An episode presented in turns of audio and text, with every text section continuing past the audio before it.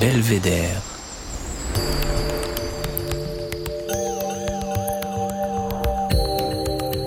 Le podcast du département de l'Isère.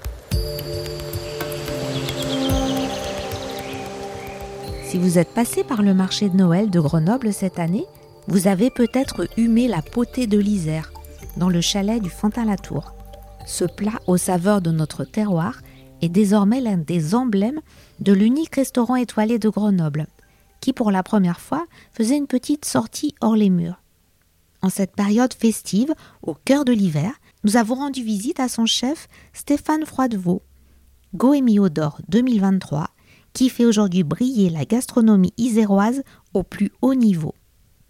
Pour ce natif de Franche-Comté, qui a passé neuf ans dans les alpages de Haute-Savoie auprès de Marc Vera avant de s'installer dans la capitale de l'Isère, notre département concentre d'ailleurs parmi les meilleurs produits de France, carrément. L'an dernier, il a ainsi présidé le jury du concours lancé par le département pour élire la recette emblématique de l'Isère. Bonjour Stéphane.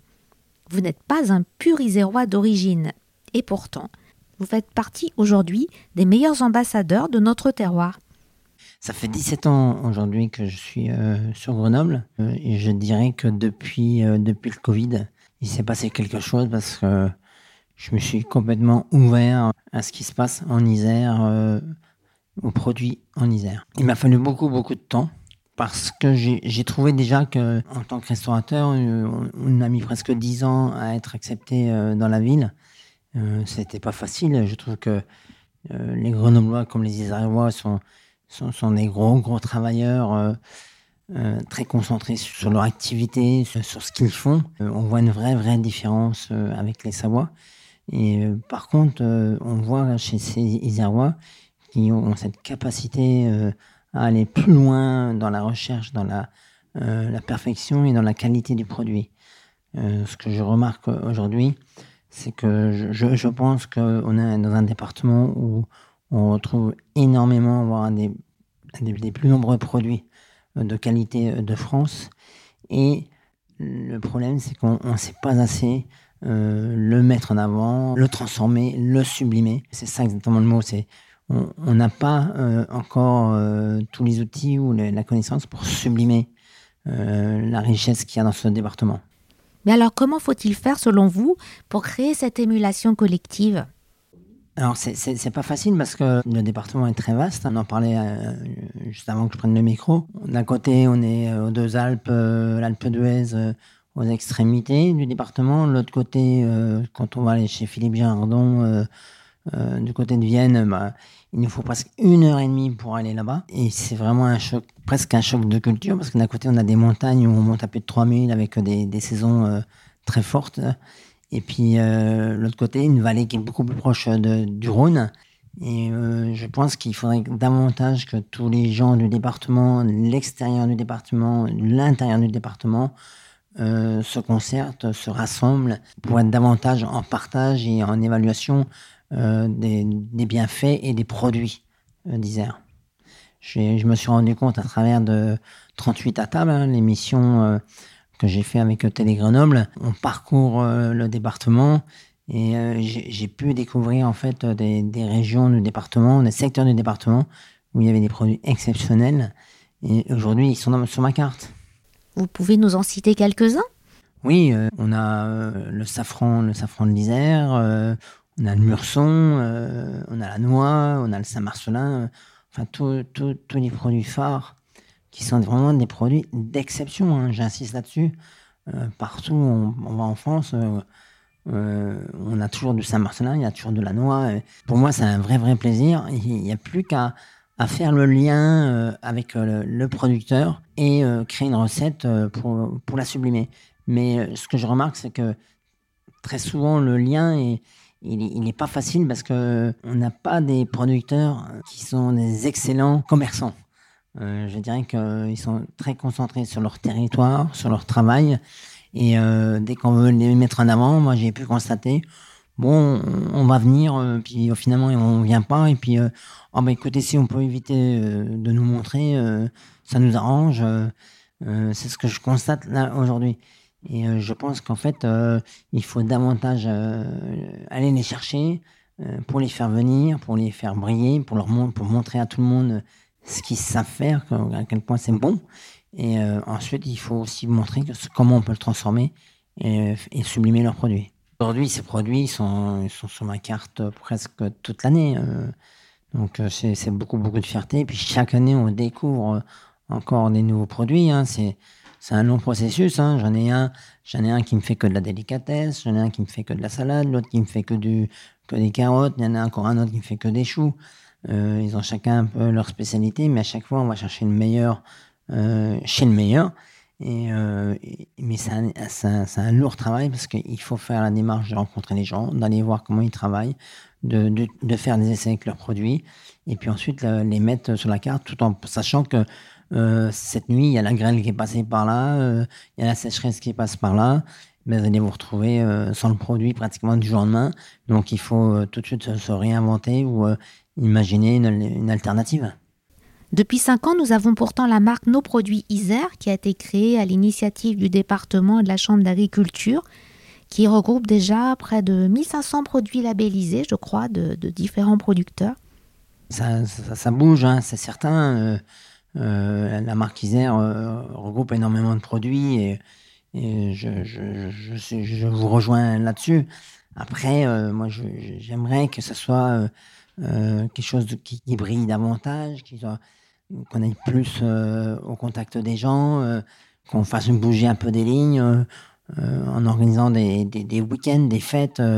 des belles fêtes. Quand vous prenez, excusez-moi, mais la, descente des alpages, qui est pour moi la plus belle fête populaire de l'année, on pourrait très bien retrouver cette fête dans, un Grenoble, autour de la Noix, autour du Saint-Marcelin, avec des activités, avec des, des, festivals. Mais je pense qu'il y, a des choses à faire euh, tout au long de l'année pour mettre en avant ces produits.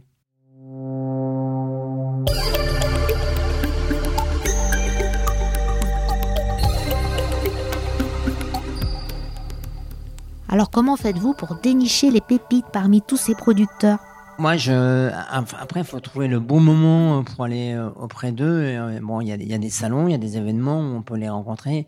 Et puis après, il y a aussi le bouche à oreille. Mais c'est que moi, chaque année, j'en découvre euh, un, deux, trois. Et puis, euh, ça, prend beaucoup de temps. Vous savez, euh, on, fait un travail de. Moi, je fais un travail de passion. Je passe beaucoup de temps au restaurant.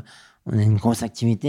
Et après, encore prendre du temps pour aller découvrir un producteur dans le Nord-Isère, dans le Trièvre ou dans le Grésivaudan. ça s'organise et il y, y, en a tellement à voir moi, toutes les régions du Vercors que j'ai pas pu encore faire et j'ai annulé des rendez-vous parce que à chaque fois je, suis pris par le temps. Mais euh, il y a, l'embarras du choix. Euh, là, il n'y a pas très très longtemps, je travaillais avec euh, l'entropie qui sont installés dans le Vercors. Je, travaille, enfin, j'ai pas tous les noms sous, sous sous les yeux là, mais je travaille beaucoup avec Sandrine Chapat parce que j'ai créé une collection avec Sandrine de chocolat euh, c'est des tablettes, c'est des grands, des grands crus où on retrouve euh, le safran de l'Isère, on va retrouver un poivre séchois de, de, mon jardin. On fait une tablette euh, Bourbon Reine des Prés, on fait une autre tablette myrtille, euh, litchi, euh, lavande sauvage. Et je finirai même, on fait une barre chocolatée euh, extraordinaire, passion, euh, caramel, nebeta. Donc c'est que des créations et c'est fait avec avec Sandrine, qui est à Saint-Laurent-du-Pont. Juste à côté de Sandrine, il y a une ferme qui est exceptionnelle, c'est la ferme du Plantinet. On a des fromages, mais d'un autre monde. Je veux dire, quand vous mangez le béret de Marius, on mangeait les petites tomes de chartreuse avec la barre de chartreuse à l'intérieur. Pour moi, c'est, ça fait partie des meilleurs fromages qu'on peut retrouver en France. Et, euh, là, j'en cite juste deux ou trois. Mais si on prend avec un compas qu'on fait le tour euh, autour de Grenoble, on va se rendre compte que au niveau des, produits, des fromages, au niveau des, euh, des liqueurs, au niveau des chocolats, on a des gens d'exception.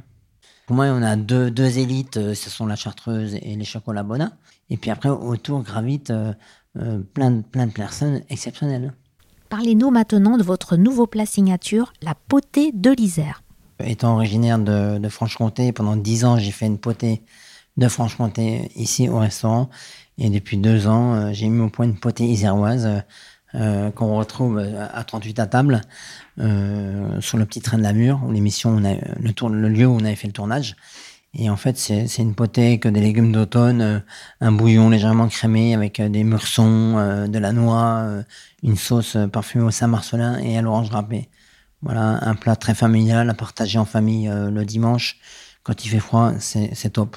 Hum, à part la cuisine, Stéphane, je crois que vous avez aussi une passion pour la montagne et les plantes sauvages. Bah je, moi, tous les lundis, à partir de fin mars euh, jusqu'au 30 octobre, je suis tous les lundis en, montagne, euh, de 4h30, 5h jusqu'à 11h.